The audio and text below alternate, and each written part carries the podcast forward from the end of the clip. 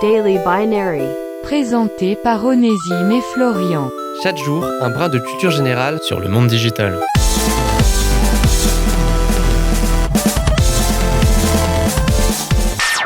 On vit dans un monde où il est désormais possible d'acheter tout et n'importe quoi sur Internet, avec l'expansion notamment du e-commerce.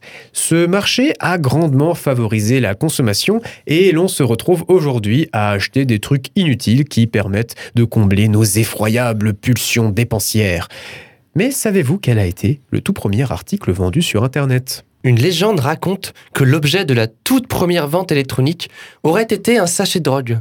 Des étudiants de l'université de Stanford et du MIT auraient utilisé une plateforme de communication en ligne pour convenir d'un rendez-vous et procéder à la transaction. Ce n'est toutefois pas considéré comme la première véritable vente sur Internet, car l'outil a surtout servi à communiquer entre le vendeur et l'acheteur, comme on aurait pu le faire par téléphone. La première vente officielle était sur un site de e-commerce, le tout premier, qui se nommait NetMarket, le 11 août 1994.